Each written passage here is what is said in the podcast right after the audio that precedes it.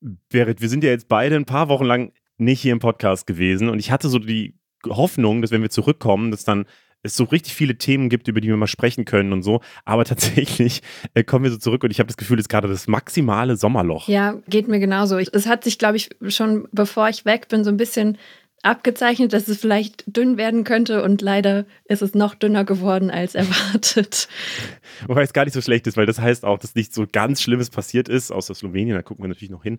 Ähm, und vor allem, ich hatte so das Gefühl, die letzten Sommer bestanden so nachrichtenmäßig immer daraus, dass man darüber geredet hat, wie schlimm der Winter wird. Äh, wegen Corona halt und letztes Jahr wegen äh, Energiekrise. Da haben so viele Leute darüber geredet, was für ein Blackout kommen könnte im Winter und so. Und das ist diesen Sommer nicht so, sondern ich habe das Gefühl, es ist alles ein bisschen ruhiger. Es ist alles mal wieder ein richtig normales Sommerloch geworden. Wir gucken uns natürlich trotzdem äh, alles an, was diese Woche passiert ist und äh, haben auch ein bisschen Zeit, um ein bisschen hintergründiger mal zu reden über so ein paar Themen, die äh, vielleicht ein bisschen mehr Zeit brauchen, einfach um drüber zu reden. Und das kommt in dieser Folge. Aus der Funkzentrale in Mainz, das ist, was die Woche wichtig war.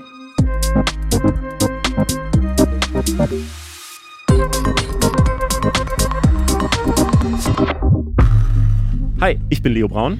Und ich bin Berit Ström. Diese Woche gucken wir nach Afghanistan, zwei Jahre nach der Machtübernahme der Taliban. Wir sprechen außerdem darüber, wie eigentlich gerade die Lage für Geflüchtete in Deutschland ist. Wir geben unseren Senf zum Barbie-Film dazu und wir haben geheime Spartipps für euch, wenn ihr spontan noch wegfahren wollt. Ja, apropos wegfahren, wie war denn dein Urlaub? Warm. Äh, ich habe so richtig die Hitzewelle in Italien mitgenommen, über 40 Grad. Und Ach, krass. Im Zelt nachts ist es auf jeden Fall sehr kuschelig gewesen. Deswegen haben wir dann äh, die Flucht in die Berge angetreten und da hat es dann nur geregnet. Oh nein. Also es war trotzdem ein schöner Urlaub, aber nicht so wie erwartet. Aber du warst auch im Zelt unterwegs. Ich war ja in so einem Surfcamp letzte Woche ähm, und habe gemerkt, dass ich gar nicht so ein Naturtalent im Surfen bin, wie ich immer dachte. ja, aber es war okay. Ich war in Westfrankreich und da war auch, also ich war eine Woche äh, da und äh, an anderthalb Tagen hing die rote Flagge, was wohl super oh, ungewöhnlich in Frankreich ja. ist. Das heißt, man darf dann nicht surfen und vor allem nicht als Anfängerkurs, äh, weil eben so ein krasser Sturm irgendwie aus Island an die Küste äh, gekracht ist, die normalerweise, also wird das von der Bretagne irgendwie aufgehalten und äh, in dem Fall kam es aber direkt an der Küste an. Aber Surfen macht ultra Bock. Ich kann es jedem aber empfehlen. Dachtest du, dass das leicht ist? Ich dachte schon Nein. immer, dass das übelst schwer sein muss. Nein, ich, ich bin grundsätzlich nicht so ein Naturtalent in solchen Sportarten einfach. Deswegen habe ich schon von okay. vornherein klar. Ich wollte mich nicht komplett blamieren und das, glaube ich, habe ich nicht gemacht. Aber ich bin jetzt auch nicht das neue Surfer-Emoji geworden. Damit starten wir aber mal in die Folge rein und gucken, was am meisten gegoogelt wurde.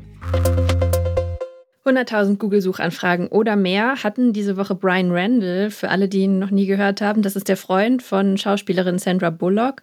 Und der war Fotograf und ist diese Woche im Alter von nur 57 Jahren gestorben. Der war nämlich seit einigen Jahren an Amyotrophe Lateralsklerose oder auch ALS äh, erkrankt. Das ist eine unheilbare, schwere Erkrankung vom Nervensystem. Das war zum Beispiel auch die Krankheit, an der der Physiker Stephen Hawking gestorben ist und der Erfinder von SpongeBob ist auch an ALS gestorben. Ja, äh, richtig traurig auf jeden Fall. Voll, vor allem, das ist ja so eine Krankheit, wo du, wo deine Muskeln einfach immer weiter abgebaut werden und du mhm. irgendwann gar nicht mehr äh, die, die, kontrollieren kannst und so. Und ich finde, das ist so einfach eine der schlimmsten Vorstellungen, die man so haben kann. Ja, so gefangen im eigenen Körper. Voll auch viel gegoogelt wurde, ähm, und das ist schon das zweite und letzte, äh, was in dieser Woche viel gegoogelt wurde, also das Jugendwort 2023. Das ist ja gefühlt mittlerweile hat sich das so etabliert zum großen Medienevent des Sommers, dass immer die Nominierung des Jugendwort des Jahres vom Langenscheid Verlag irgendwie bekannt gegeben werden. Davor können ganz viele Leute ihre Vorschläge einreichen. Ich habe auch das Gefühl, das Thema wird immer größer. Gerade bei TikTok merken ganz viele Influencer, dass es halt voll die äh, Mechanik ist, um einfach aufmerksam Aufmerksamkeit zu bekommen, weil wenn man diese Nominierung schafft, dann berichten halt ganz viele darüber. Ich weiß noch, dass vor ein paar Jahren gab es ja Papatastisch als Wort von Papa Platte irgendwie, ah, dass er da so reingemogelt ja. hat. Und das hat viel Aufmerksamkeit gebracht. Und ich glaube, auf der Strategie fahren gerade ganz viele. Also von Rezo Julian Bam aus ihrem Podcast, die da immer mal wieder ihre Wörter, des, also ihre Vorschläge äh, droppen, aber auch alle möglichen TikToker, die so ihre Wörter in den Raum werfen und wahrscheinlich hoffen, dass entweder sie damit ihre Community aktivieren können, damit die für sie dann diese Abstimmung machen und so, was ja so ein Community-Gefühl erzeugen kann, was Influencer ja immer schaffen wollen. Ähm, oder halt, wenn sie wirklich die Nominierung schaffen, dass sie dann halt wirklich nur eine größere Aufmerksamkeit bekommen. Und äh, das äh, finde ich irgendwie faszinierend, wie so eine komische Mechanik wie das Jugendwort des Jahres, was auch niemand so richtig ernst nimmt, wie das aber schafft, so in der Influencer-Welt so ein wichtiges Thema zu werden und auch generell in der Jugend- und Internetkultur, weil äh, das Susanne Daubner hat es natürlich auch wieder gemacht und hat ja, die zehn Wörter hintereinander vorgelesen. und das ist mittlerweile, das ist jetzt das dritte Mal, dass sie das macht, aber es ist, finde ich, schon so eine feste Institution im deutschen Internet geworden, dass sie jedes Jahr kommt und diese Wörter vorliest. Ja, allein für Susanne Daubner freue ich mich jedes Mal, aber ja, ich finde es auch faszinierend, wie das so ein Kreislauf für sich ist, der so ganz unabhängig davon funktioniert, dass eigentlich wirklich niemand diese Worte benutzt, glaube ich. Das interessiert die Leute gar nicht. Darum geht es auch bei der Sache nicht so richtig, habe ich das Gefühl. Ja, weil auch alle immer eher darüber reden, also entweder, dass sie die Worte nicht kennen, so, mhm. oder dass sie sie kennen und das aber die falschen Worte sind oder dass Worte sind, die viel zu alt sind und so. Und auch das wollen wir diese Folge äh, machen. wir haben ja Zeit.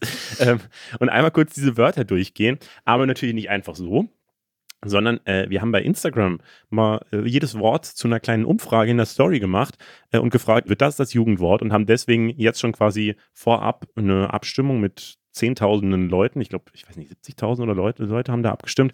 Und ähm, wir können jetzt quasi schon das Ranking vorwegnehmen, was offiziell erst, glaube ich, Ende September dann rauskommt. Also das Funk Community Ranking. Ja, das ist quasi das echte. Und zwar in der Nominierung, ganz, also die wenigsten Prozent, nur 15 Prozent sagen, das könnte das Jugendwort wirklich werden, ist das Wort Kerl bzw. Kerlein. ähm, das ich finde es so gut, dass das gegendert wird das ist für mich so ein typisches Ding, das einfach kein Anrecht auf Jugendwort hat, weil das kommt ja aus Reddit. Das ist so mhm. Reddit-Sprech einfach. Da gibt es halt dieses, es ist Mittwoch meine Kerle, ja. dann wurde das irgendwann tatsächlich gegendert einfach zu, es ist Mittwoch meine KerlInnen oder so. Mhm. Ähm, und das ist irgendwie funny. Auch das Wort Mittwoch war ja vor ein paar Jahren schon mal nominiert. Ja. Ich finde halt, das gibt es ja nur in einer mini kleinen Bubble. Also bei Reddit sind wirklich wenige Leute aktiv. Äh, und Deswegen verstehe ich auch, dass das dann nur 15 Prozent gut finden. Ja, 16 Prozent hatte auf Lock. Ähm, das ist die Abkürzung für auf locker. Und das kannte ich vorher auch nicht, aber ich habe überlegt, ob ich das vielleicht in meinen Sprachgebrauch mit aufnehmen möchte. ich, mir gefällt es auch gut. Äh, bedeutet, dass man so auf locker, also man so das, was früher chillig war, glaube ich, so ein bisschen das bedeutet. 20 Prozent sind für das Wort Riss als Jugendwort. Das ist ja die Fähigkeit einer Person zu flirten und verbal charmant zu sein. Also, ähm, wenn man viel flirtet, dann hat man den Riss. Kommt das von Charisma? Ja, ich, ich glaube schon. Ja, okay. 23 Prozent hatte, darf er so, also ein Ausdruck der Verwunderung. Und ja, ich glaube, also Leute, die davon noch nie gehört haben, die verstehen das halt auch gar nicht, in welchen Zusammenhängen das zum Teil dann auch benutzt wird und können das auch wirklich dann eigentlich nicht bewerten. Nee, aber ich mag es sehr. Ja. Darf er so klingt für mich, also ich, das ist ja eigentlich so dasselbe wie darf er das oder so, aber ich finde, darf er so ist noch mal besser. Ich finde, das klingt einfach besser. Was mit 24 Prozent sogar noch ein bisschen besser äh, abgeschnitten hat bei uns in der Abstimmung, war das Wort YOLO. Und das wundert mich voll, weil wir haben da auch so drüber geredet, ob das vielleicht ein Comeback hat oder so, weil ich habe das Gefühl, ja, es wird so ironisch natürlich immer wieder noch verwendet, aber ich habe nicht das Gefühl, dass es dieses Jahr mehr ist als die letzten zehn Jahre. Und es war halt 2013 war YOLO 2012. schon mal. 2012. Oh, echt? 2012. Also genau vor zehn Jahren war, nee, vor elf Jahren war YOLO schon mal Jugendwort des Jahres. Also You Only Live Once. 33 Prozent haben abgestimmt für NPC. Das ist die Abkürzung für Non-Player Character, also einfach für jemanden, der nicht so wichtig ist. Ja, und das lese ich tatsächlich richtig viel. Das ja. finde ich ist so klassisches Meme-Wort oder mhm. so. Ähm, und das hätte ich auch gedacht, hätte eine ganz gute Chance eigentlich, wenn man das so schön überall verwenden kann. Und ich finde, davor gab es auch kein richtiges Wort für solche Leute, die einfach so am, am Seitenrand stehen und einfach. Also unwichtig. Zaungast genau. vielleicht. Ja, aber es wird kein Mensch nutzen. Das wird NPC hat so eine neue, hat, hat, hat so eine Lücke in der deutschen Sprache ja. gesetzt. Äh, Goofy ist mit 37% auf Platz 4 bei uns in der Abstimmung, also so äh, tollpatschig. Witzigerweise ist es ja auch so ein Surfwort, äh, weil wenn du mit dem falschen Fuß vorne äh, stehst beim Surfen, ah. dann nennt man das Goofy. 44% hatte Digger und Digger war schon dreimal mit auf der Nominierungsliste. Also ich glaube, das muss ich jetzt auch nicht erklären, was das bedeutet. Hat ja. für mich gar nichts mit dem Jugendwort zu tun. Nee, für mich so, auch nicht. Seit, keine Ahnung, seit immer wird es schon verwendet, habe ich das Gefühl. Slay ist Platz 2 mit 52 Prozent als ähm, Ausdruck der Bewunderung, wie es der Duden, nee, oder wie es, wie es Langenscheid so sagt. Ähm, ist halt, ja, die Slay Girl oder was weiß ich, wenn, wenn jemand was besonders Selbstbewusstes macht, glaube ich. Das oder was auch schon lange. Habe ich auch das Gefühl. Es war doch auch letztes Jahr schon mal nominiert. Und 55 Prozent, also unser Funk-Community-Gewinner äh, Side-Eye, wird genutzt, um Verachtung oder Missbilligung auszudrücken. Was sagst du dazu? Bombastic Side Eye. Ja, ich weiß nicht, ist schon was, was man benutzt so. Deswegen finde ich das schon mal ganz gut. Äh, ich habe da halt immer dieses Meme mit dem Affen im Kopf, der ja so Side, Side Eye macht. Ich finde es okay. Es ist, finde ich, es haut mich nicht so um als Wort. Nee. Aber es ist ja also jetzt nur die vorläufige Abstimmung. Die echte Abstimmung, die geht noch bis zum 20. September. Kann man auf jugendwort.de mit abstimmen. Nur wenn man angibt, dass man zwischen 10 und 20 Jahren alt ist. Man kann aber einfach alles angeben. Es wird nicht überprüft. Was ich noch lustig fand zu dem Thema, ähm, weil es ja wirklich einfach ein komplett unwichtiges Thema und es äh, tut aber auch niemandem weh und so. Aber Hubert Aiwanger im Wahlkampfmodus, also das ist ja der, ein, der bayerische stellvertretende Ministerpräsident und gehört zur Partei der Freien Wähler und äh, haut immer mal wieder so ein paar Klopper raus auf Twitter.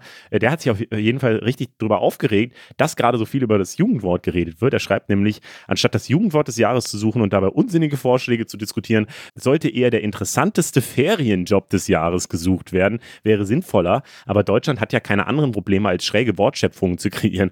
Und ich frage mich halt so, keine Ahnung, es ist immer dieses, ihr dürft irgendwas nicht mehr diskutieren, weil ihr ja irgendwas anderes nicht diskutiert. Was ist das für ein Ansatz? Als könnte man nicht mehrere Themen parallel machen. Und ich glaube auch, dass er irgendwie denkt, dass das Jugendwort so woke ist und dass er deswegen was dagegen sagen muss, aber es ist es halt einfach absolut nicht. So, das wurde erfunden, um das Jugendwörterbuch von Langenscheid zu promoten. Das ist einfach nur eine Werbeveranstaltung, absolut harmlos und da werden ja auch keine krassen politischen Diskurse oder sowas mitverhandelt. Es ist ja wirklich einfach random. Deswegen habe ich auch das Gefühl, er hat sich da ein bisschen vertan in der Bedeutung dieses Jugendwortes. Aber was ist dein interessantester Ferienjob gewesen?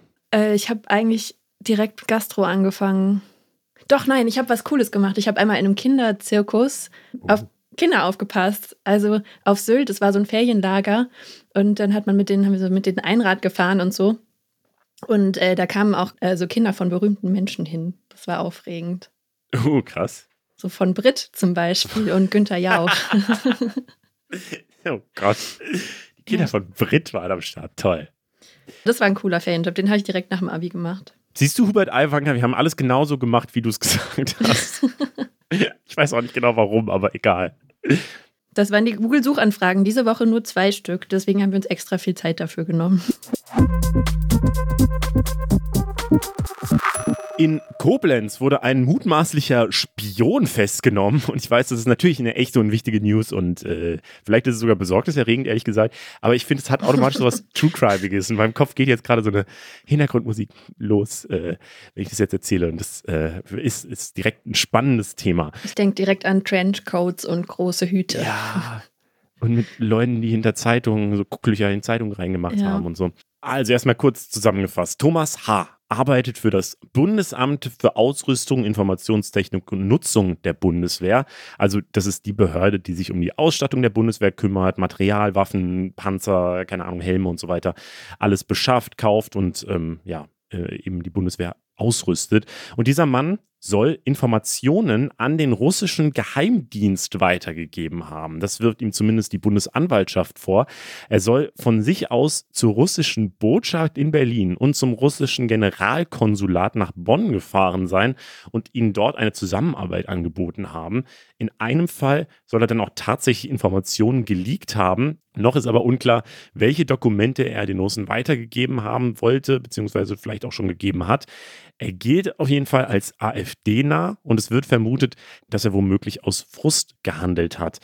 Die Festnahme ist eine Zusammenarbeit von BKA, vom Verfassungsschutz und vom Militärischen Abschirmdienst. Das ist so ein quasi extra Geheimdienst für die Bundeswehr. Die beobachten seit Februar 2022 nämlich Gebäude wie die russische Botschaft oder das russische Generalkonsulat nochmal ganz genau.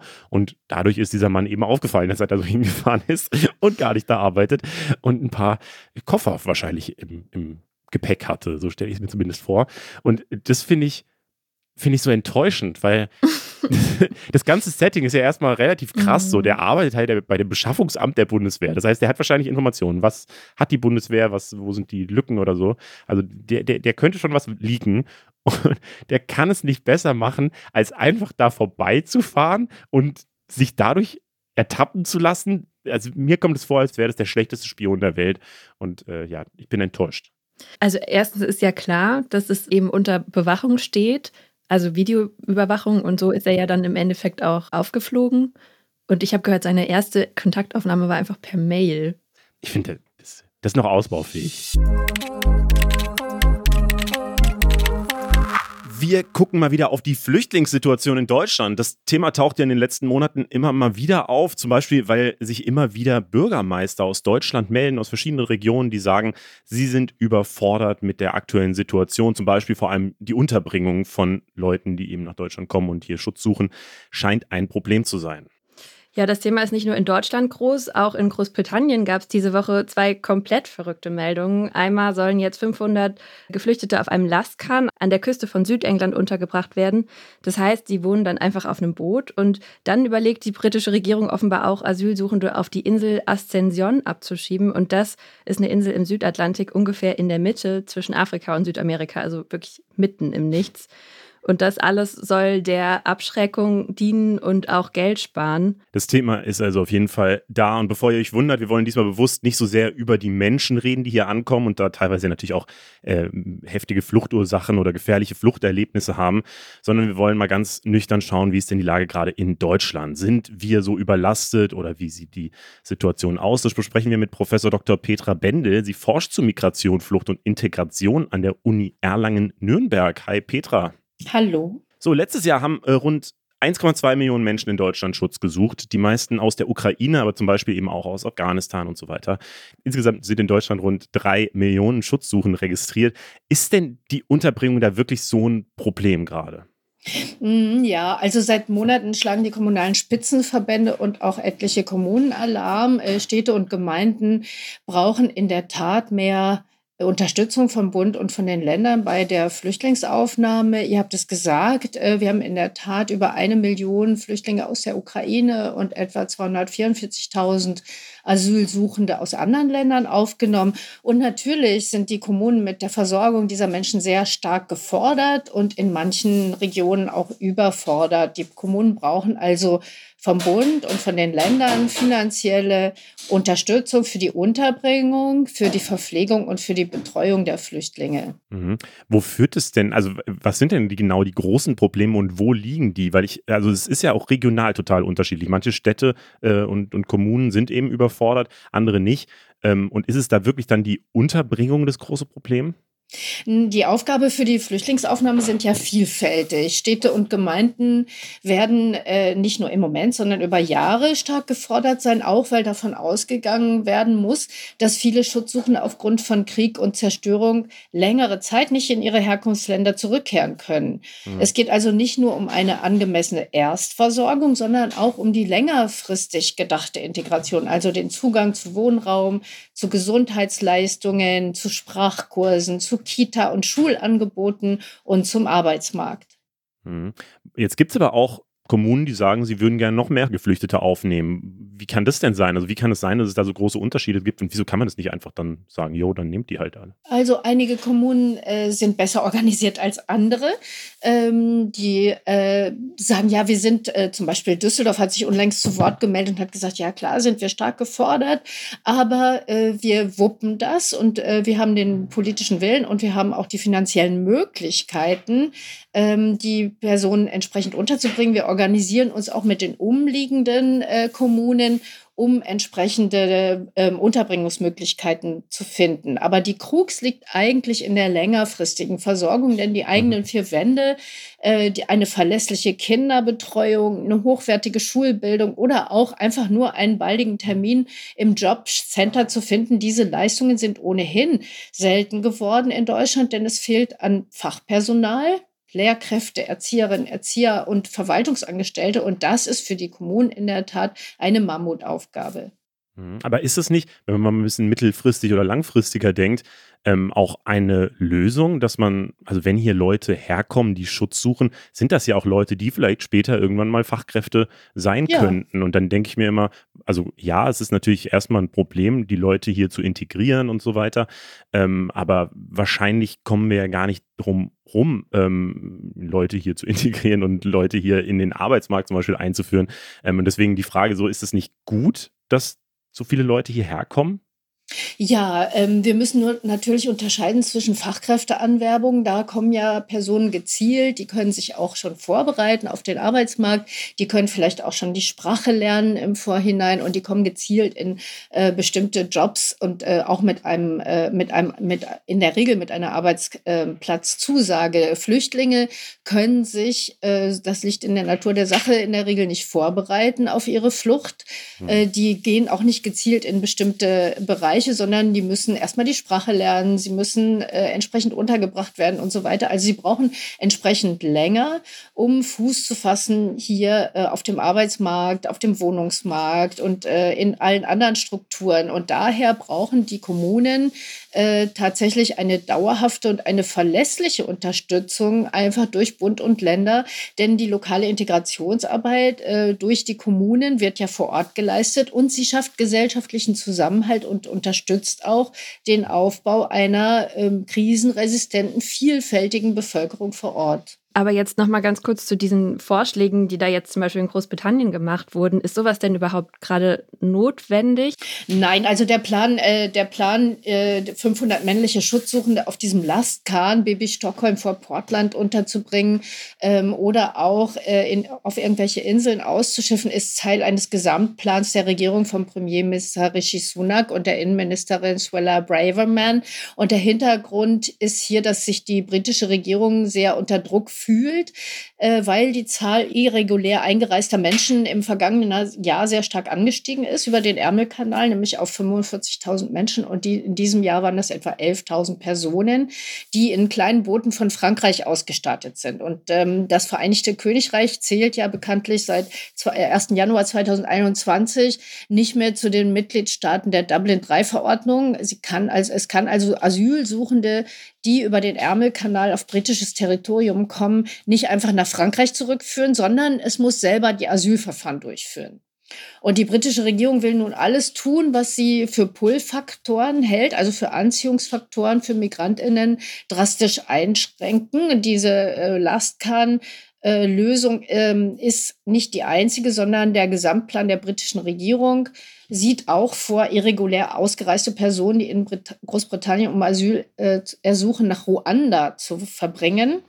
Ähm, und dieses ist nun ähm, von einem hohen britischen Regi äh, Gericht äh, untersagt worden. Und jetzt versucht die britische Regierung also alle möglichen anderen Abschreckungsmaßnahmen, um äh, Asylsuchende ähm, davor äh, zu warnen, nach Großbritannien einzureisen. Du hast gerade schon das magische Wort gesagt, äh, Pull-Faktor. Und es steht tatsächlich mm. auch auf nächstes auf meiner Liste. Ähm, weil ich habe so das Gefühl, darum geht ja ganz viel von dieser Diskussion. Die Frage, ähm, also wenn, wenn Leute nach Asyl suchen, muss man ihnen halt irgendwie die Chance geben, so, auch wenn es dann ein bisschen komplizierter ist, Dublin-Verfahren und so, du hast es auch schon gesagt. Ähm, aber viele politische Parteien oder zumindest eine ganz speziell sagt ja eher, äh, wir sollten mal die Grenzen dicht machen und Geflüchtete gar nicht erst ins Land lassen. Das ist dann die AfD, die ähm, Geflüchteten auch die Schuld an der Wohnungsnot gibt und so. Ähm, von der CDU hört man aber eben auch gerade dieses Pull-Faktoren-Argument, also dass man eben nicht falsche Anreize setzen möchte, ähm, dass ähm, ja, hier noch mehr Leute nach Deutschland kommen und ähm, letztlich ist, habe ich da auch das Gefühl, die Strategie schon ein bisschen, ähm, Deutschland ein bisschen unattraktiver zu machen äh, für Geflüchtete, ähm, dass eben gar nicht erst so viele motiviert sind, nach Deutschland zu kommen. Wie ist denn die Wissenschaft zu diesen Pull-Faktoren? Also kann man das sagen, dass wenn, wenn hier äh, Leute gut versorgt werden, dass dann immer mehr kommen, weil es ja dann so attraktiv wirkt? Also das ist total unterkomplex. Ähm, natürlich hat Flucht erstmal die Ursache in nicht Pull-Faktoren, sondern in Push-Faktoren. Mhm. Menschen fliehen vor Gewalt, Menschen fliehen vor Krieg. Also im Ukraine-Krieg sehen wir es ja ganz deutlich. Äh, sie fliehen aber auch äh, vor Unterdrückung äh, von äh, autoritären Kräften. Ähm, und weil ihr Staat sie nicht schützen kann. Oder will.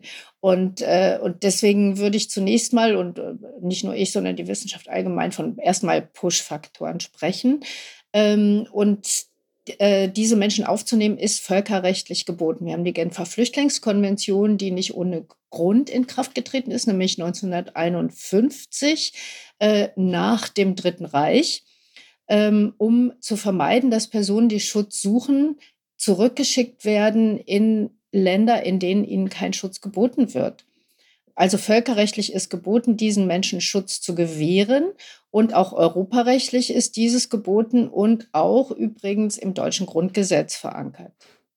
Jetzt ist es aber ja trotzdem ein bisschen ein Dilemma, oder? Also, weil einerseits wir müssen die Leute aufnehmen, ähm, auf der anderen Seite ähm, sind halt Kommunen überfordert. So. Und ich finde, beides sind ja Probleme oder Themen, mit denen man sich irgendwie annehmen muss. Was wäre denn jetzt die Lösung aus deiner Sicht? So, also welche Maßnahmen sollte denn Deutschland umsetzen, damit es besser klappt? Ist es wirklich einfach, die Kommunen brauchen halt mehr Geld und dann löst sich das Problem? Es gibt nicht die eine Lösung, aber lasst mich mal zwei äh, strukturelle Aspekte erwähnen. Einerseits brauchen äh, Kommunen in der Tat eine längerfristige und verlässlichere ähm, Finanzierungsstruktur und andererseits brauchen wir eine bessere Verteilung auch. Ne? Also Kommunen brauchen zunächst eine Struktur, mit der sie ihre wichtige Integrationsarbeit vor Ort institutionalisieren können, denn Integrationsaufgaben und das vielleicht auch ein gesetzlicher Hebel äh, sind bisher vor allem freiwillige Aufgaben. Und das stellt die äh, jeweils Verantwortlichen vor schwierige Entscheidungen, ob zum Beispiel Kosten für Integrationsleistungen oder die Abstellung von Personal zur Koordination der Teilhabe an Bildung, Arbeit, Wohnen und Gesundheit gerechtfertigt äh, werden können. Äh, wie viel ist uns das Zusammenleben in Vielfalt äh, wert, zum Beispiel vor, äh, vor dem Hintergrund von Krisen wie steigender Energiekosten oder der Corona-Pandemie ne, in der Vergangenheit. Und vor diesem Hintergrund sollte geprüft werden, äh, ob lokale Integrationsarbeit äh, nicht ähm, dau auf Dauer gestellt werden kann, denn sie schafft ja eben auch gesellschaftlichen Zusammenhalt. Und um die Integrationsprozesse Geflüchteter äh, und die der Kommunen zu verbessern, äh, können auch Verfahren helfen, die zum Beispiel über Algorithmen gestützt werden. Denn bisher ähm, weisen Bundesländer die Schutzsuchenden nur selten systematisch bedarfsgerecht auf die Kommunen zu. Also es werden Menschen, das sagen uns immer die BürgermeisterInnen, äh, vor die Rathäuser gekippt und die sind nicht darauf vorbereitet. Ne? Haben wir jetzt unbegleitete Minderjährige, die da kommen? Haben wir traumatisierte Personen, die da kommen? Brauchen wir barrierefreie Wohnungen? Sie sind einfach nicht äh, vorbereitet. Und ähm, wir haben an der Universität Erlangen-Nürnberg zusammen mit der Universität Hildesheim und vier Bundesländern ein Pilotprojekt gestartet. Das heißt Match-In. Ähm, findet man auch online unter matchin-projekt.de. Und hier wollen wir algorithmusgestützt ähm, ein, äh, individuelle Aspekte der Schutzsuchenden erfassen. Also die Frage, brauche ich zum Beispiel eine barrierefreie Wohnung? Und prüfen, welche Kommune kann denn diesen jeweiligen Bedarfen am besten ähm, entsprechen. Und äh, das sorgt für informierte Verwaltungsentscheidungen. Das sorgt für einen effizienteren Einsatz von Integrationsmaßnahmen vor Ort und vor allem für die besten Startchancen geflüchteter Menschen in ihr neues Leben in Deutschland. Und wenn dieses Verfahren sich, es ist ja ein Pilotprojekt, bewährt, dann würde es sich auch für die Fläche eignen. Mhm. Also da soll dann die Koordination noch mal ein bisschen optimiert werden. Genau. Ähm, du hast aber auch gesagt, ähm, langfristige Finanzierung und eben diese äh, Integration ähm, langfristig eben gut zu machen. Ist denn Deutschland da auf einem guten Weg? Weil ich habe da gar kein Gefühl für, ehrlich gesagt. Ich habe immer das Gefühl, darüber will irgendwie niemand so richtig reden über dieses Thema. Ähm, und da reden wir jetzt irgendwie seit 2015 immer mal wieder so drüber. Aber so eine richtig langfristige Verbesserung sehe ich ehrlich gesagt nicht. Aber sag gerne, wenn ich da falsch liege. Also ich stimme dir insofern zu, als ich auch denke, äh, manchmal habe ich ein Déjà-vu. Ne, wir haben immer wieder, gerade wenn wir von der Unterbringung sprechen, immer wieder dieses Problem. Wir fangen wieder an mit Leichtbauhalten, sprich Zelten. Wir fangen wieder an, äh, Container aufzubauen. Wir fangen wieder an, Turnhallen zu öffnen. Ähm, und insofern brauchen wir da, glaube ich, ähm, längerfristigere und nachhaltigere Planungen. Es ist nicht so, dass andere Länder da besonders vorbildlich werden, aber ähm, schauen wir mal zu uns selber und ich glaube, auch hier können wir besser werden. Wir brauchen ähm, nicht immer wenn wir steigende Zahlen der Fluchtzuwanderung haben, ähm, wieder das Problem, wieder schnell Kapazitäten bereitstellen, dann wieder abbauen, dann wieder aufbauen. Äh, immer behelfsmäßig. Das ist extrem aufwendig und bindet personelle und finanzielle Ressourcen in den Kommunen, die eigentlich an anderen Stellen dringend gebraucht würden. Und diese Ad-Hoc-Lösungen bieten auch gerade für vulnerable Personen, also Personen mit Behinderung, Personen mit Traumata, als keine bedarfsgerechten Strukturen. Und ich glaube, da können wir innovativer werden. Wir können nachhaltiger werden. Wir müssen das Potenzial finden, nicht nur Geflüchtete, sondern auch in Zeiten zum Beispiel von weniger Fluchtzuwanderung Unterbringungen zu haben, wo andere wohnungssuchende Menschen äh, aufgenommen werden können. Denn wir haben ja ein massives Wohnungsproblem. Und äh, solche Ansätze gibt es nur in einzelnen Fällen und sind wenig erprobt. Und äh, ich hoffe, dass wir als WissenschaftlerInnen auch dazu beitragen können, neue innovative Ansätze zu erproben in Zukunft.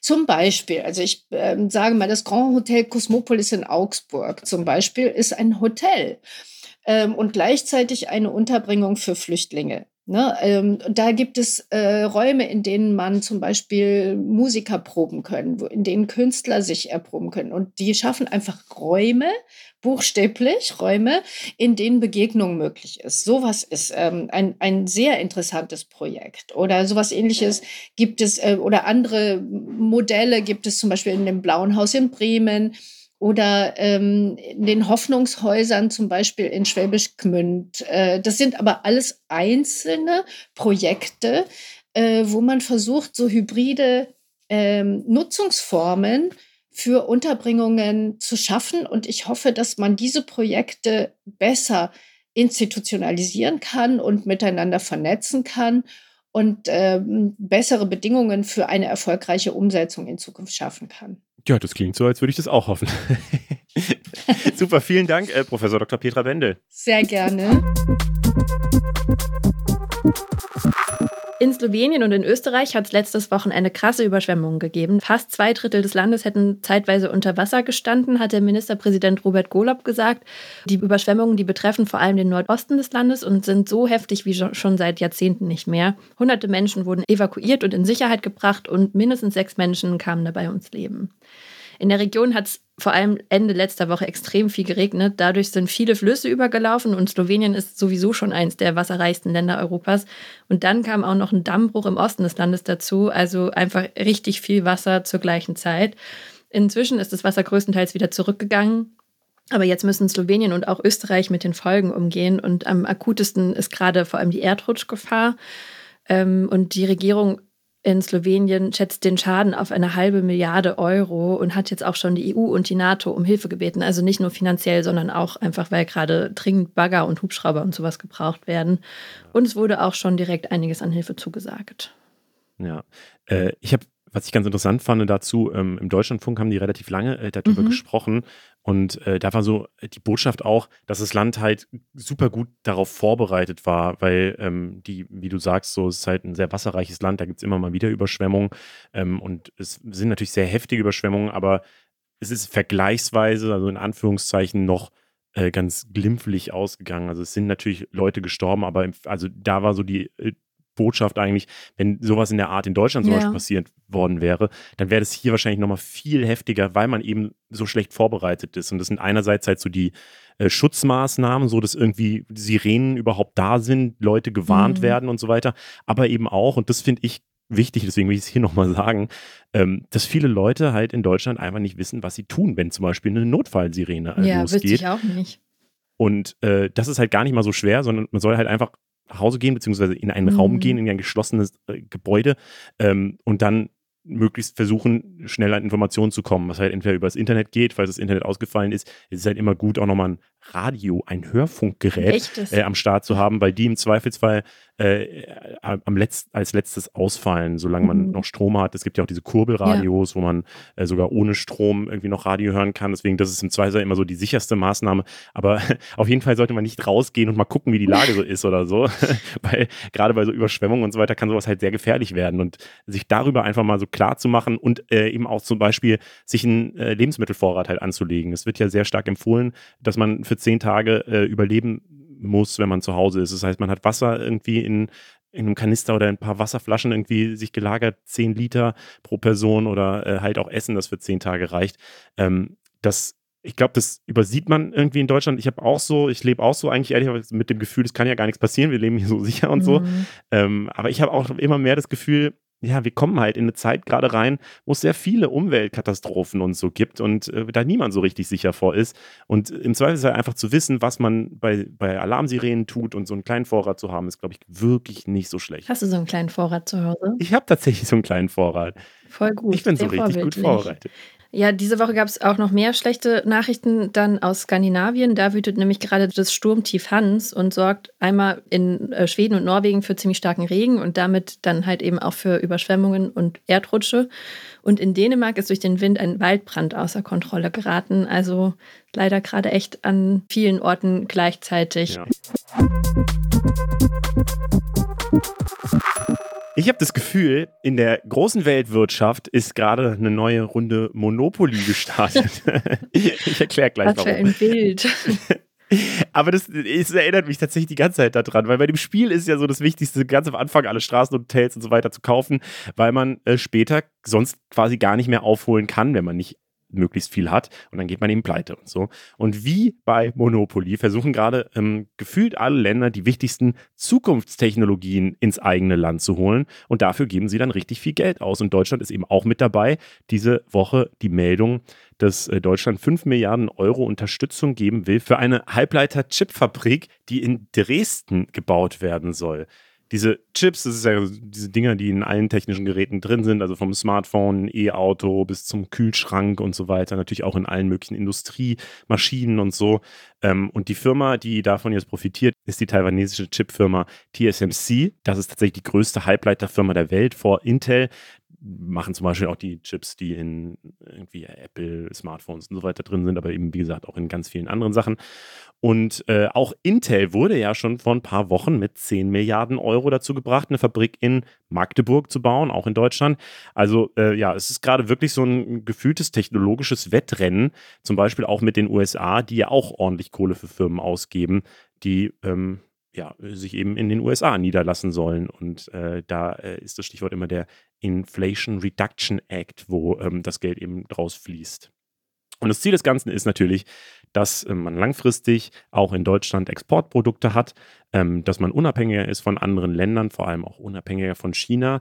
Und äh, es geht am Ende dann doch auch irgendwie immer um Jobs. Also in dem Fall soll es jetzt 2000 Stellen geben, die TSMC schaffen will. Und spätestens 2027 soll es dann losgehen, also in vier Jahren. Und ich finde es ehrlich gesagt immer so ein bisschen verrückt, ähm, gerade dieses Arbeitsplatzargument, weil das war mhm. bei Intel auch so ein großes Argument. Und ich verstehe dann immer nicht, äh, bringt es uns nicht noch mehr in Gefahr irgendwie, dass wir zu wenig Fachkräfte haben, wenn wir die, die wir haben, jetzt auch noch in neue Firmen stecken und also es gibt ja, also im besten Fall gibt es ja weiterhin zum Beispiel die Automobilindustrie weiterhin. Ich glaube, das ist auch ein bisschen regional abhängig. Also jetzt geht es hier ja gerade um Magdeburg und Dresden zum Beispiel und da ist ähm, glaube ich, die Joblage auch nochmal ein bisschen anders als in anderen mhm. Regionen zum Beispiel. Was ich aber da sagen wollte noch dazu, ist nämlich ein Thema, was ich hier aus Sachsen halt auch einfach schon gut kenne, und zwar das ist der Wassermangel, weil mhm. diese Halbleiterfabrik äh, oder diese komplette Industrie, die braucht einfach extrem viel Wasser und zwar vor allem zur Kühlung und ja, erstens muss das Wasser irgendwo herkommen und dann muss es aber auch wieder irgendwohin abfließen. Und das ist einfach ein riesengroßes Abwasserproblem, was damit dann auch einhergeht. Und Dresden hat jetzt sogar schon angefangen, das Kanalsystem zu erweitern. Aber ja, also trockene Sommer wird es immer wieder geben und es wird auch weiterhin ein Problem sein, wo dann äh, immer wieder priorisiert werden muss zwischen Industrie und Privatpersonen. Und das finde ich, ähm, wird oft irgendwie vergessen, wenn man über solche Fabrikbauten auch spricht. Voll, aber ich glaube, die Hoffnung ist schon, dass sich dann auch andere Firmen freiwillig noch dazu ansiedeln. Ja. So, dass es halt so ein Hub wird ähm, und da dann halt so ja, Synergien geschaffen werden. Und äh, ich glaube, das ist ja. jetzt die Hoffnung äh, im, wie heißt es, Saxony Valley oder so? Nee. Silicon, ähm, Silicon Saxony, das hat meine Kollegin mir gesagt, dass wir dieses Wort mindestens einmal heute sagen sollen.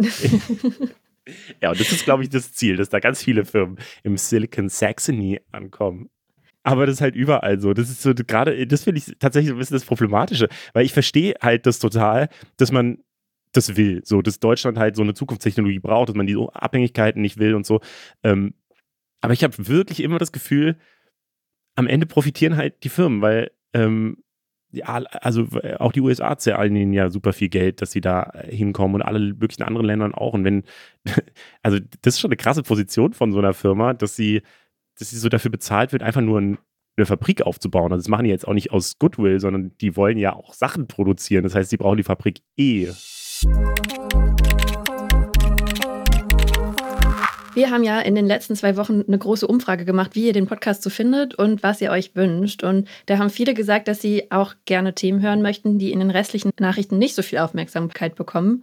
Das haben wir uns gemerkt und deswegen setzen wir das heute direkt in die Tat um. Und zwar schauen wir nach Afghanistan. Da ist nämlich nächste Woche, ist genau zwei Jahre her, dass die Taliban die Macht in dem Land übernommen hat. Das war damals ja ein riesiges Thema. Vielleicht hattet ihr auch da die Bilder gesehen, wie verzweifelte Leute sich so an Flugzeuge geklammert haben oder wie in Deutschland auch darüber darüber diskutiert wurde, dass wir die Ortskräfte einfach im Land gelassen haben. Das war ein ziemlich großes Thema und das ist aber dann auch ziemlich schnell wieder stark untergegangen. Deswegen sprechen wir heute drüber. Mhm. Und wir fangen vielleicht mit einer kleinen Zusammenfassung an, was da überhaupt passiert ist. Ähm, also 2020 haben erst die USA und dann 2021 auch die NATO, also auch Deutschland, entschieden, dass sie ihre Truppen aus Afghanistan abziehen. Die waren damals schon ungefähr 20 Jahre lang in dem Land stationiert und haben versucht, eben äh, ja, für Demokratie und Sicherheit und alles zu sorgen, was nicht so gut geklappt hat, was man im Nachhinein sagen kann. Mitte Mai 2021 ging dann der Abzug aller internationalen Truppen los. Zur gleichen Zeit sind die radikal-islamischen islamischen Taliban immer weiter vorgerückt. Innerhalb von nur drei Monaten, also bis Mitte August, haben sie dann eben die Macht im Land wieder komplett übernommen. Sechs Wochen später wurde die Islamische Republik in das Islamische Emirat Afghanistan umbenannt und eben seitdem regieren äh, die Taliban in Afghanistan. Ja, das Ganze ist jetzt zwei Jahre her und wir wollen jetzt mal gucken, wie sich die Lage inzwischen eigentlich verändert hat. Und das erzählt uns jetzt der Korrespondent Peter Hornung aus dem Auslandsstudio in Neu-Delhi. Hi Peter. Hi, grüßt euch. Hi. Erstmal ganz kurz zur Transparenz. Es ist gerade gar nicht so leicht für JournalistInnen vor Ort, oder? Ja, das ist tatsächlich nicht so leicht. Und zwar kommen wir nicht ins Land rein. Das ist ein ganz großes Problem. Ich bin jetzt hier im ARD-Studio der Letzte, der dort war. Und das war noch schon im Januar. Und äh, drei weitere Kolleginnen und Kollegen haben versucht, inzwischen ein Visum zu bekommen, eine Arbeitsgenehmigung, die wird aber verweigert. Die Taliban, die schauen jetzt genau hin, was wir gemacht haben. Das heißt, wie wir berichtet haben bei früheren Besuchen. Und äh, wenn denen das nicht gefällt, dann lassen die uns einfach nicht mehr rein. Das war die ersten zwei Jahre anders, also die ersten anderthalb Jahre. Da habe ich mich eigentlich ins Flugzeug setzen können, weil ich eine ständige Arbeitsgenehmigung hatte, bin da hingeflogen und konnte die Geschichten recherchieren, die ich recherchieren wollte. Jetzt muss ich die vorher fragen, wollt ihr mich ins Land lassen? Ich will dieses und jenes machen und da sagen sie einfach nein jetzt. Was hat sich denn da verändert innerhalb auch der Taliban? Also was den Umgang mit Journalistinnen und der Berichterstattung angeht, aber vermutlich ähm, lässt sich daran ja auch noch ein bisschen mehr ablesen. Absolut, weil es ist erstmal, wir, wir reden über die Taliban. Die Taliban, die gibt's so gar nicht. Das ist, das ist nicht eine äh, einheitliche Organisation oder eine einheitliche Gruppe. Da gibt's gemäßigte Taliban und da gibt's richtige Hardliner, richtige äh, harte Ideologen, die eigentlich nur ähm, ihre eigene Ideologie kennen und ansonsten irgendwie nichts mit dem Rest der Welt zu tun haben. Und die Hardliner, die bekommen jetzt langsam so ein bisschen Oberhand. Das heißt, die setzen sich durch und die haben offenbar den softeren, den gemäßigteren vorgeworfen. Guck mal, ihr habt da Journalistinnen und Journalisten ins Land gelassen. Was haben die denn danach gemacht, ja? Schaut mal, was die geschrieben haben. Die haben schlecht über uns gesprochen, ja? Und die wollte er weiter reinlassen und ich glaube, dass auch wenn ich da nicht das Ohr an der Wand habe, ja, und das nicht so mitgekriegt habe, gekriegt habe. Aber es ist, eine, glaube ich, eine ganz gute Erklärung, was da passiert ist. Und dann haben sie angefangen zu sagen, ja, jetzt gucken wir erstmal, wer da kommen will und lassen die Leute nicht mal einfach so ins Land. Und jetzt entscheidet, vorher hat das Außenministerium entschieden. Das war ein Typ, den, den habe ich auch kennengelernt, der sprach super Englisch. Das war eigentlich, der hat einen neuseeländischen Pass. Das war ein Talib, der in Neuseeland aufgewachsen ist und dann nach Afghanistan gegangen ist. Und der hat ganz viele reingelassen. Und jetzt unterschreibt er nur noch diese Zettel, muss aber vorher eine ganze Gruppe fragen und so ein Gremium. Da sitzen Leute drin, da sitzt der Geheimdienst drin, da sitzt die Polizei drin, da sitzen Hardliner drin und die sagen dann einfach nein. Ich finde es ganz interessant, wie du das sagst, ähm, weil ich habe das noch im, im Kopf, wie 2021 eben bei dieser Machtübernahme so ein bisschen das Bild nach außen gesendet wurde, dass die Taliban da jetzt eigentlich ein bisschen moderater regieren wollen. Es soll nicht, weiß ich nicht, die Todesstrafe unbedingt geben und ähm, es soll jetzt auch nicht, also Frauen sollen noch weiter in Berufen arbeiten dürfen und so weiter. Also das, das war so die Botschaft, die ich da so ein bisschen vernommen habe und ich habe jetzt auch in Vorbereitung so ein bisschen äh, mir ein paar Sachen durchgelesen und ich habe schon auch dieses Gefühl, dass so zum Jahreswechsel zu diesem Jahr äh, sich die Situation geändert hat. Also wie gesagt, halt so die Todesstrafe wurde das erste Mal wieder regelmäßig, wird die jetzt wieder äh, verübt und äh, Schönheitssalons ist jetzt eine Meldung aus dem Juli gewesen, müssen schließen und damit wurden Fra Frauen quasi aus allen Berufen getränkt, in denen sie überhaupt noch arbeiten dürften und so weiter. Ähm, auch äh, gab es einen UN-Bericht diese Woche, laut dem jetzt auch Hilfsprogramme von der Taliban unterwandert werden und so. Also kann man das so sagen, dass so die, die, die, diese moderate Haltung der Taliban tatsächlich nur so mal ein Jahr gehalten hat und jetzt wirklich umgekippt ist? Ha, ich, das ist eine ganz, ganz schwierige Frage. Das ist natürlich eine richtige Frage. Also erstens mal war es so, dass die am Anfang sich so netter gegeben haben, als sie tatsächlich waren. Mhm. Ähm, ich glaube, die wussten schon relativ früh, wo sie hinwollen. Und die waren nicht anders, als, äh, als sie früher auch waren.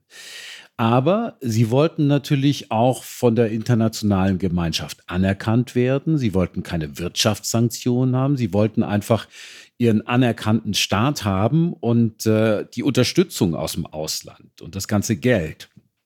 Und da haben sie sich halt so ein bisschen milder, so ein bisschen moderater gegeben, ja. Gleichzeitig glaube ich auch, dass wir auch so ein bisschen nur das gehört haben, was wir hören wollten. Und damit meine ich uns alle, damit meine ich aber auch Journalistinnen und Journalisten, die dann sagten, ja, ähm, äh, anscheinend sind die doch ein bisschen, bisschen netter als früher so. Und ähm, vielleicht haben wir da auch irgendwie so ein bisschen Verzerrung im Blick gehabt. Das glaube ich auch dass es strenger geworden ist, das hat schon eigentlich letztes Jahr angefangen, letztes Frühjahr. Da fingen die ganzen Einschränkungen an. Was kam da? Da waren erstmal war klar, von Monat zu Monat mehr, dass ältere Mädchen nicht mehr in die Schule dürfen. Das war ja schon seit dem Machtwechsel so. Und wir haben immer darauf gewartet, dass es kommt. Und die haben gesagt, ja, wir müssen noch dieses tun und wir müssen noch klären, dass Mädchen und Jungen nicht gemeinsam unterrichtet werden und solche Sachen. Und von Monat zu Monat war eigentlich klar, dass sie es gar nicht wollen.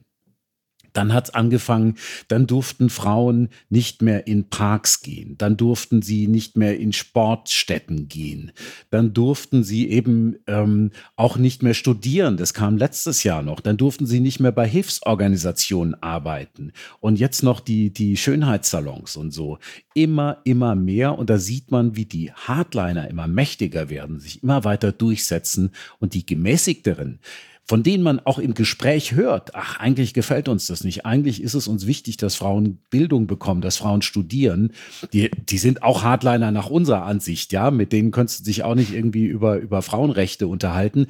Aber zumindest so, so, ähm, so Grundrechte wie äh, das Recht auf Bildung und so, ähm, da sagen die auch, hätten wir eigentlich gerne, aber die können sich nicht mehr durchsetzen.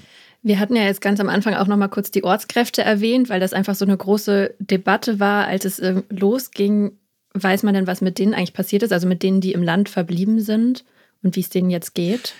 Das ist eine, ähm, ganz, ein ganz schwieriges Problem auch. Also äh, wir reden immer über die Ortskräfte, aber erstmal gibt es ganz viele verschiedene Ortskräfte. Es gibt Leute, die haben für die Bundeswehr gearbeitet. Es gibt Leute, die haben für Entwicklungsorganisationen gearbeitet, für Hilfsorganisationen aus Deutschland oder eben auch aus anderen Ländern. Ähm, was man sagen kann und was ich jetzt wirklich nach zwei Jahren und ich war dreimal in Afghanistan ähm, letztes und Anfang diesen Jahres, ähm, es gibt keine systematische Verfolgung von Ortskräften in Afghanistan. Das ist ein Bild, was wir manchmal hier in Deutschland haben, aber das ist nicht so. Es ist nicht so, dass jeder, der Ortskraft war, da irgendwie gefährdet ist, deshalb, weil er mal gearbeitet hat für eine Hilfsorganisation, für die Caritas oder für die Bundeswehr oder für die äh, GIZ oder so, sondern es sind, wenn Leute gefährdet sind, dann individuelle Sachen. Das heißt, da wird mal Rache verübt. Da, wenn ich zum Beispiel irgendwie mit einem eine Rechnung noch offen habe, ja, weil ich den nicht leiden kann und der früher irgendwie bei der Bundeswehr war, dann ähm, gehe ich dem nach und dann, dann, dann versuche ich dem irgendwie zu schaden, aber das hat nichts damit zu tun, dass alle gefährdet werden. Also das glaube ich nicht. Und gleichzeitig sind viele natürlich noch in Afghanistan. Ähm, die einzelne Gefährdung, also die Gefährdung von Einzelnen, die kann man nie ausschließen. Das Afghanistan ist kein schönes Land. Afghanistan ist ein, ein eigentlich für viele Menschen ein, ein total lebensfeindliches Land. Da würden wir es keine drei Tage aushalten, würden wir da als Afghanen leben müssen. Gibt es denn die Hoffnung gerade überhaupt, dass sich die Situation irgendwann nochmal verändert? Also gibt es Widerstand zum Beispiel in der Bevölkerung oder ist das komplett ausgeschlossen? Also die kurze Antwort ist nein es gibt, ich habe nie jemanden getroffen, der, der, der Hoffnung hat. Ich habe mhm. keinen getroffen. Ich habe mit so vielen geredet. Ich habe mit Frauen geredet, mit Männern geredet, mit Ausländern. Ähm, es, es ist, nein, es gibt kein Konzept. Ich habe gerade mit äh, Stefan Recker gesprochen. Stefan Recker ist ähm, der ähm, Leiter der, des Caritas-Büros in Kabul. Ich habe vorhin gerade ähm, mit ihm einen Videocall gehabt und er sagt, es gibt keine Hoffnung, es gibt kein Konzept auch. Es, niemand weiß, wohin es geht, wie sich dieses Land weiterentwickeln soll, weil die wirtschaftlich ist es, ist es wirklich ähm, am Boden. Es gibt viele Leute, die hungern. Es gibt auch Leute, die sterben deshalb. Aber es kommt humanitäre Hilfe ins Land. Das heißt, es, äh, die, die Leute werden gerade mal notdürftig ernährt. Ja? Ähm, irgendwie überlebt man. Und ich glaube, das ist es gerade in Afghanistan. Man überlebt. Jeder schaut nach Überlebensstrategien. Jemand, der irgendwie ähm, Dinge gemacht hat, die er jetzt nicht machen darf in der Öffentlichkeit, versucht es im Privaten zu machen. Ich habe zum Beispiel eine junge Frau getroffen, die ist Schneiderin, die ist Designerin, die macht ganz crazy Sachen, die, die macht also die macht so, so ganz moderne und gemischt mit Tradition, traditionellen ähm, Trachten und so mischt sie das. Und das verkauft sie, verschickt das per Post. Das macht sie alles in ihrem ähm, Apartment in Kabul. Und da darf natürlich nichts nach draußen dringen. Trotzdem macht die ständig äh, Videos für Insta und, und, und Bilder und so und hat auch einen Insta-Kanal. Aber immer mit der Gefahr, dass sie mal auffliegt, immer mit der Gefahr, dass sie mal jemand verpfeift und die Taliban bei ihr vorbeikommen. Und dann mhm. ist das auch zu Ende. Aber man versucht sehr viel zu machen und wenn möglich in den eigenen vier Wänden. Aber ist denn die Stimmung wirklich so negativ? Weil ich habe, äh, ich muss gerade an die Steuerung F-Reportage von letztem Jahr denken. Die ähm, war meiner Meinung nach sehr eindrücklich. Mariam Nori ist da nach äh, Afghanistan gefahren, weil sie auch selbst Familie da hat und ihr Opa äh, selber sagt, er findet die Taliban eigentlich gut und er findet es gut, dass äh, die da jetzt die Macht angenommen haben. Ähm, Gibt es nicht solche Stimmen auch? Ja, die gibt's auch, natürlich. Es gibt Leute, die, ähm, die Taliban haben schon immer viel Unterstützung in Afghanistan gehabt und gerade bei der Landbevölkerung. Und Mariam ist damals in den Norden gefahren und eher, äh, also außerhalb der, der großen Städte. Ich glaube, sie war in Massar, wenn ich mich recht entsinne. Ähm, aber ähm, wenn ihr die Bilder vor euch habt, das war dann doch eher ländlich, wo sie war. Und klar, die Leute da sagen auch, also Leute mit wenig Bildung, sagen wir mal so, die, die auch, ähm, die sehr traditionell leben, äh, denen ist es recht. Denen war die vorige Republik nicht so geheuer, ja, mit, mit, äh, also, aber wenn ich irgendwie ähm, Frau bin, die irgendwie was äh, machen will aus ihrem Leben, wenn ich Frau bin, die studieren will, wenn ich Künstler bin, wenn ich Journalist bin in, ähm, in Afghanistan, dann, dann geht halt gar nichts mehr. Und das, das sind die Leute, die ich meine. Und das sind übrigens auch die Leute, mit denen ich sprechen kann. Mit der Landbevölkerung zu sprechen, ist super schwer.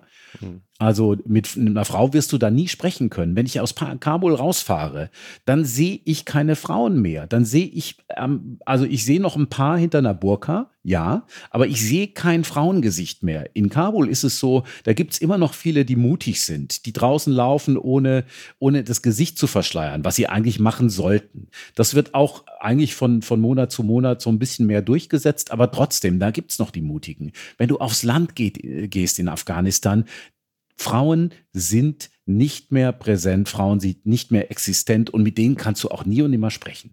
Peter Hornung, vielen Dank. Sehr gerne. Weißt du, was Doxing ist? Äh, ja. Okay, soll ich erklären? Äh, nee, nee, musst du nicht.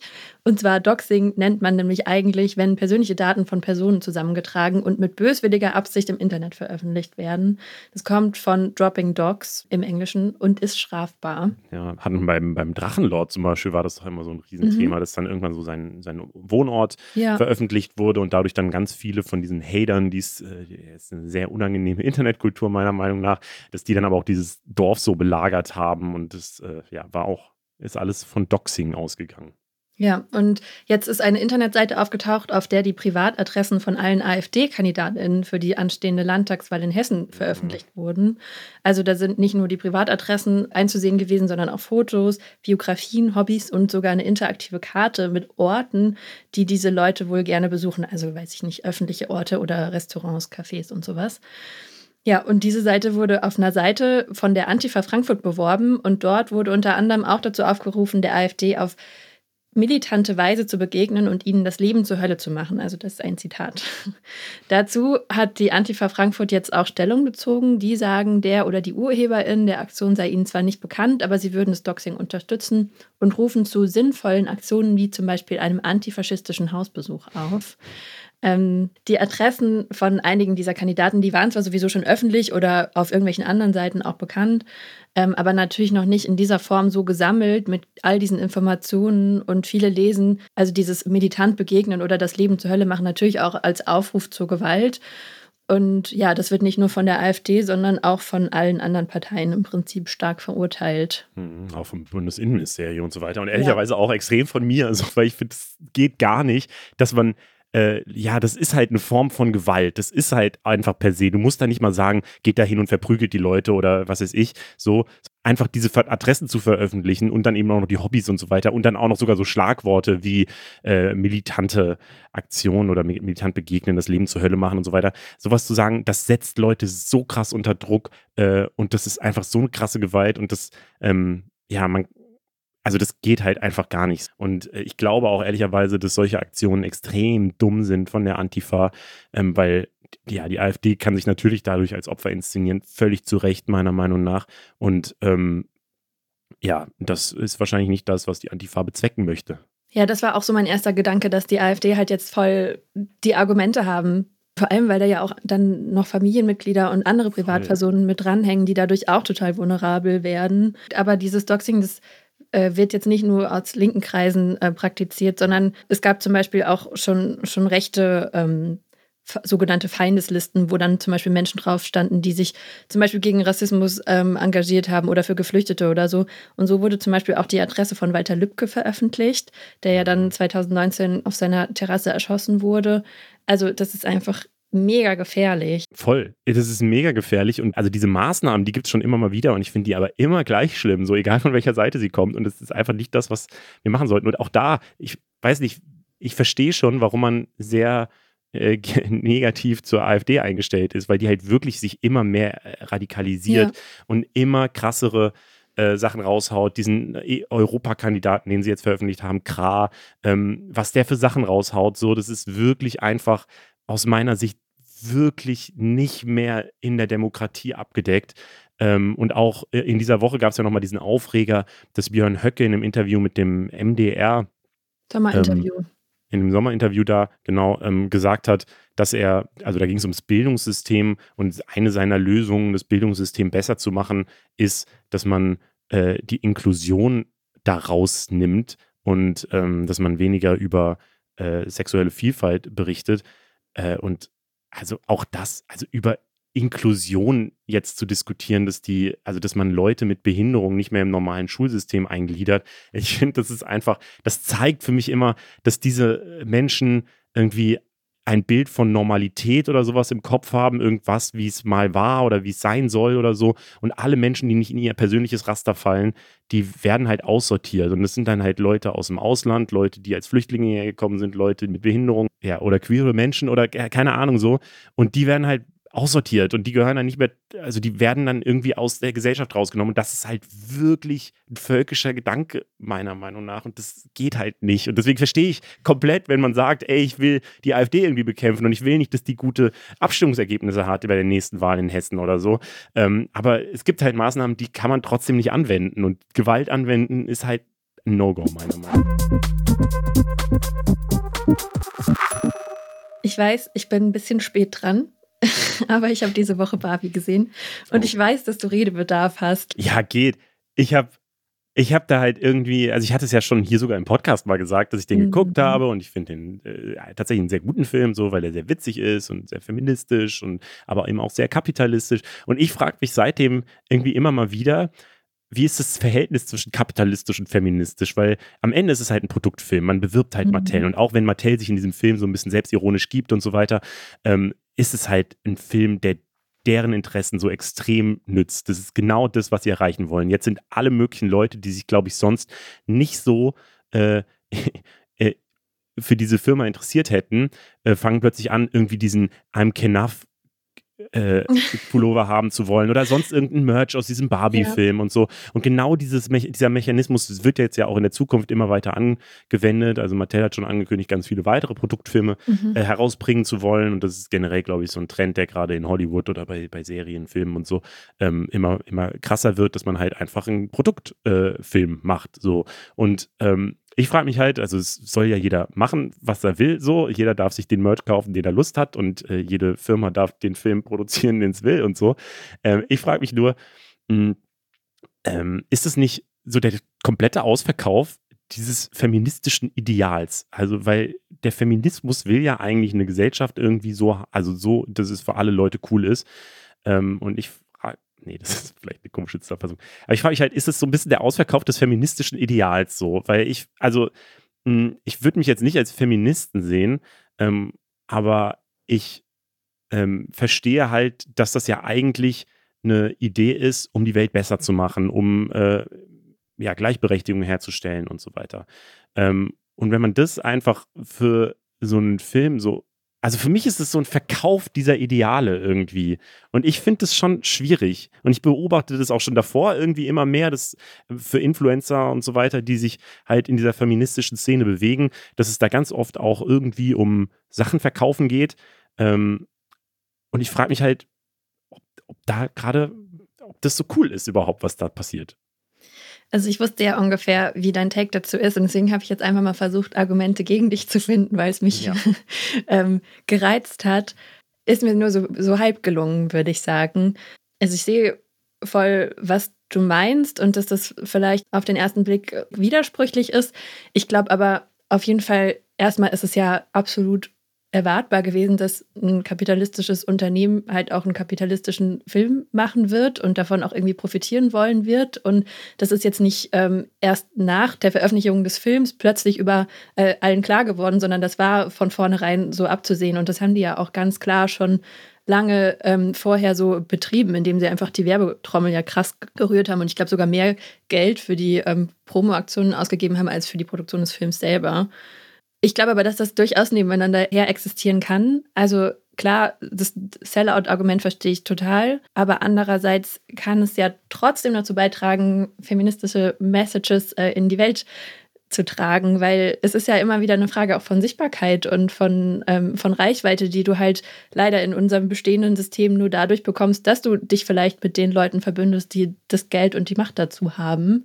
Und ich glaube, das ist halt voll oft so ein Vorwurf, den immer eher so kleine, subversive Gruppierungen bekommen, dass, dass wenn sie größer werden wollen, dann müssen sie sich dem halt annehmen und dann müssen sie massentauglich werden. Und dann ist das immer vor allem der Vorwurf äh, den Menschen gegenüber, die vorher gegen das System waren. Ähm, und klar wäre es cooler, wenn es irgendwie anders funktionieren würde, aber tut es halt in dem Fall vielleicht einfach nicht. Und Immerhin haben sie Greta Gerwig ausgesucht, immerhin haben sie es mit Margot Robbie zusammen gemacht. Sie hätten es auch anders machen können. Und ich glaube halt, so ein Film, so ein einigermaßen selbstkritischer Film, hätte vielleicht auch vor zehn Jahren auch noch gar nicht funktioniert oder hätte Mattel vielleicht auch nie in Auftrag gegeben. Ja, aber also ich weiß nicht, wenn man für Werte steht, dann ähm, muss man die Werte, finde ich, auch ja, äh, verteidigen, wenn es äh, schwierig wird. Und man weiß einfach bei kapitalistischen Unternehmen, mhm. dass sie das nicht machen werden. Und wenn man, wenn man sich als Aktivistenszene oder ich weiß nicht, äh, an, an sowas bindet, äh, an so Unternehmen, dann ist man, also dann kannst du es auch komplett vergessen, meiner Meinung nach. Das, äh, das sehen wir doch die ganze Zeit bei äh, diesen Diversity-Aktionen von mhm. irgendwelchen Firmen. Klar, wenn es Geld bringt, dann schreibt schreiben alle Firmen drauf, dass sie den Pride Month feiern und äh, dass sie so divers sind und so weiter.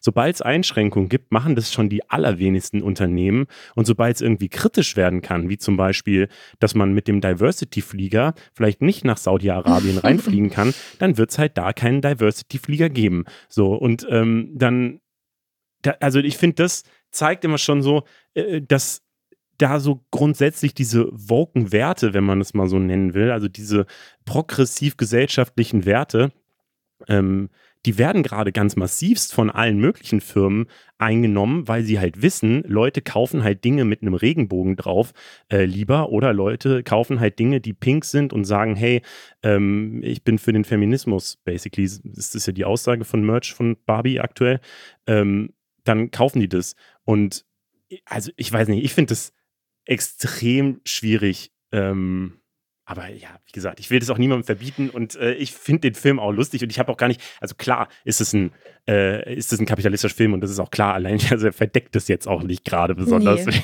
wenn da Barbie draufsteht.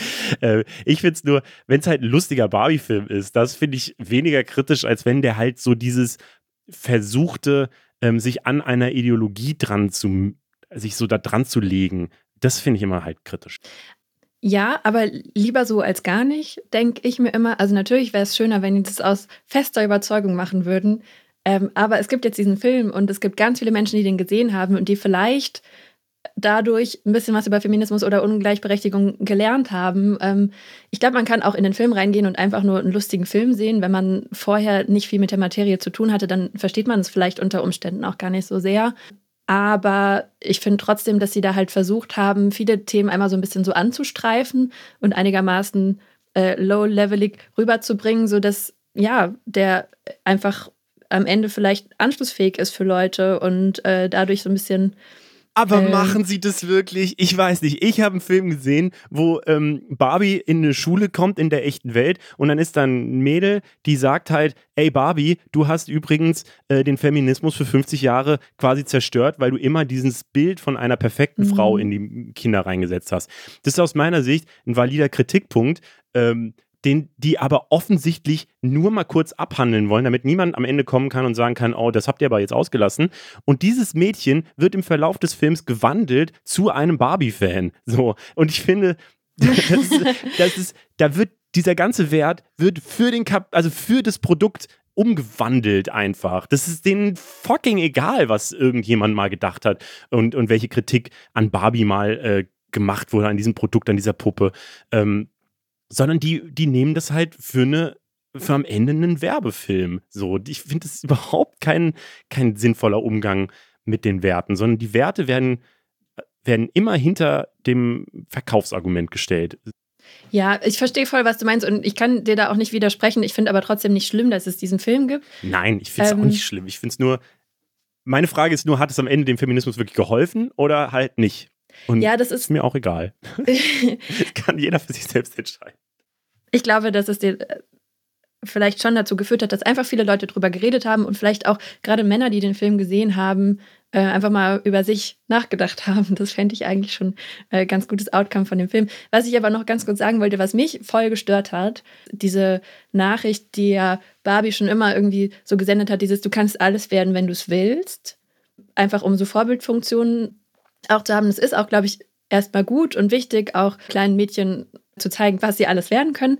Aber das stimmt halt einfach nicht. Man kann nicht einfach werden, was man will. Und es gibt ganz viele andere Strukturen, die einen daran hindern, ähm, eventuell das zu werden, was man möchte. Und dass die nicht miterzählt wurden, das fand ich ein bisschen schade, weil das ist, glaube ich, einfach wirklich ein bisschen zu, zu einfach gedacht. Und das wissen wir inzwischen auch eigentlich alle.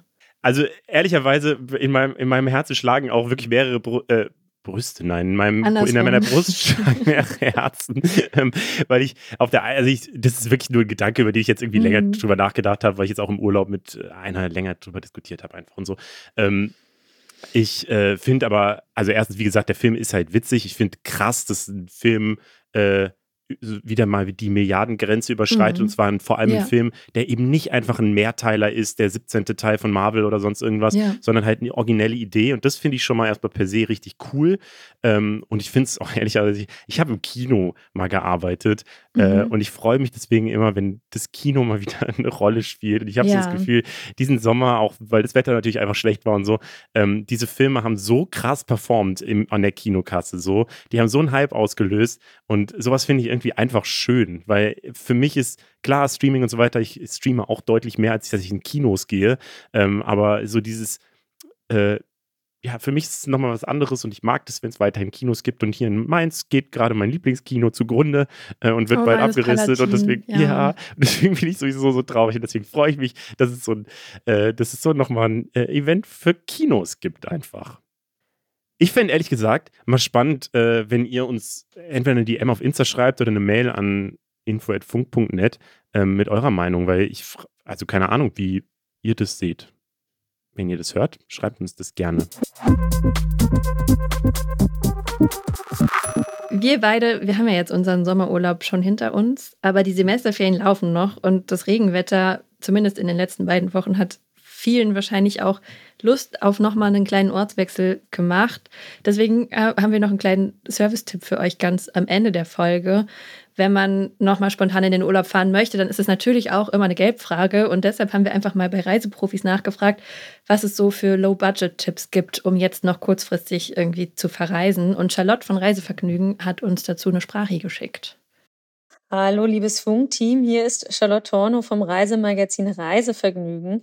Wenn ihr noch Last-Minute-Strandurlaub machen wollt, empfehle ich euch den Nachtzug von Stuttgart über München nach Rijeka in Kroatien. Nachtzüge sind ja mittlerweile wieder echt beliebt, aber auf dieser Strecke gibt es kurzfristig noch Plätze und von Rijeka aus gelangt ihr direkt ans Mittelmeer. Für einen Städtetrip empfehle ich euch mit dem spannenden Kulturzug von Berlin nach Breslau in Polen zu fahren. Breslau ist super empfehlenswert aufgrund der schönen Altstadt, der Lage an der Oder und den vielen coolen Spots. Und jetzt noch ein echter Geheimtipp für einen Last-Minute- und Low-Budget City-Trip. Mit dem 49-Euro-Ticket kommt ihr bis nach Luxemburg. Hier ist der öffentliche Nahverkehr sogar umsonst und wenn ihr noch mehr sparen wollt, nutzt ihr einfach Couchsurfing und könnt so die coole Hauptstadt mit kleinem Budget entdecken. Und das war's mit den Themen für diese Woche. Schreibt uns gerne, wie ihr die Folge findet. Danke an alle, die zugehört haben. Mein Name ist Leo. Ich bin Berit. Wir sind Funk. Funk ist ein Angebot von ARD und ZDF. Und wir haben als Infotier diese Woche die Kojoten. Ciao. Die Funk-Podcast-Empfehlung. Hey True Crime Fans, willkommen bei der Fall. Ich bin Sarah Koldehoff, Psychologiestudentin und Journalistin. Und mein Name ist Lydia Benecke. Ich bin Kriminalpsychologin und Autorin. In unserem Podcast reden wir über spannende True Crime-Fälle, wie den von Frédéric Baudin, einem Mann, der laut eigenen Aussagen in seinem Leben über 300 Identitäten angenommen hat. Oder den Fall von Maike S. Sie operiert jahrelang in einem Krankenhaus, ohne jemals ein Medizinstudium abgeschlossen zu haben. Falls ihr euch also für True Crime und Psychologie interessiert, seid ihr bei uns genau richtig. Hör rein in den Podcast Der Fall. Bis gleich.